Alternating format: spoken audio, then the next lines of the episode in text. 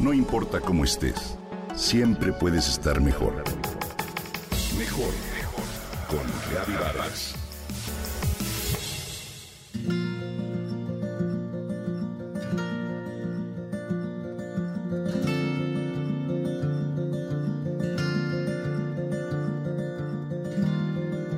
Hace alrededor de tres años me encontraba de vacaciones con mi esposo, de visita en un pueblo pequeño rodeado de bosque a la orilla de un lago en Austria, cuya belleza natural es por todos conocida.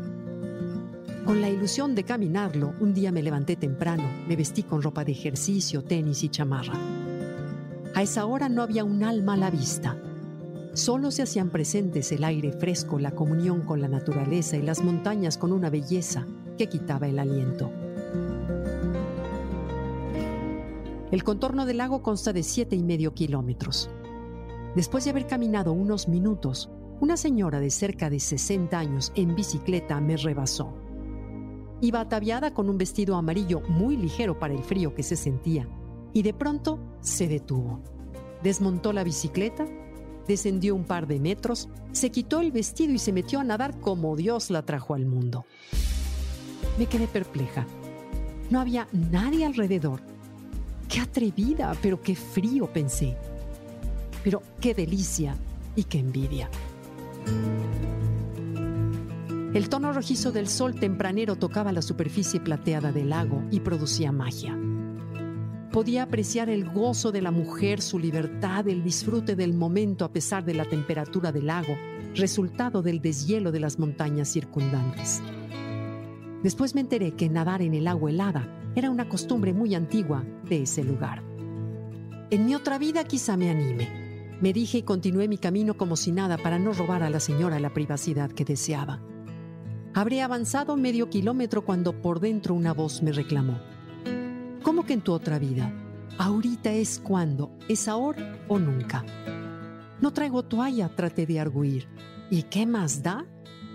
Me armé de valor e imité a la señora del vestido amarillo. Descendí en un lugar que me pareció apropiado.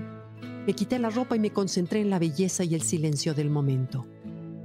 Uno, dos, tres, me sumergí. Poco a poco y sin pensarlo, nadaba absolutamente sola en medio del lago. Sentí una dicha enorme. Mi percepción de las montañas, el cielo y el agua cambió como si hubiera presionado un botón y alrededor cobrara otro tipo de intensidad más viva, más poderosa y de una belleza inimaginable. Fue como si a todo le hubieran quitado un velo y se viera más real que lo real. Me sentí viva y parte de todo aquello. El cielo exterior era el mismo cielo que sentía por dentro. Nadaba sola, mas mi experiencia era la de ser parte del lago, el aire y el bosque en plenitud total. Todas las preocupaciones desaparecieron. Después de largos minutos salí del agua y me vestí como pude. El velo parecía regresarme a la normalidad y cubrir la existencia de nuevo. Sin embargo, la vivencia quedó tatuada en mi alma. De regreso al hotelito para desayunar, traté de asimilar lo acontecido. Ignoro si el agua fría, el esplendor del lugar o la sensación de estar sola en medio de un lago enorme fue lo que me hizo transitar a otra dimensión, donde el mundo se expande y se vuelve más rotundo un plano que se abre a nosotros al momento de estar presentes. Lo que sí estoy segura es que esa otra realidad intensificada siempre está ahí para transitarla, si lo decidimos. ¿Cómo?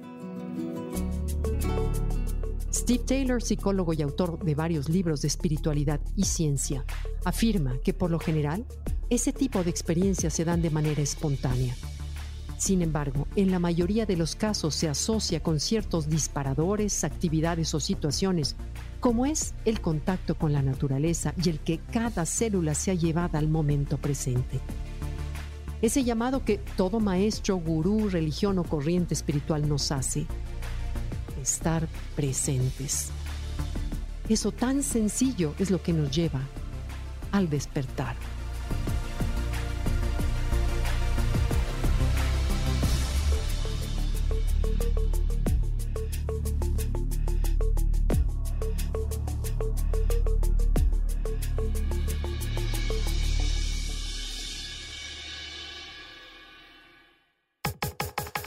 Comenta y comparte a través de Twitter. No importa cómo estés, siempre puedes estar mejor. Mejor, mejor, mejor. Con Gaby Vargas.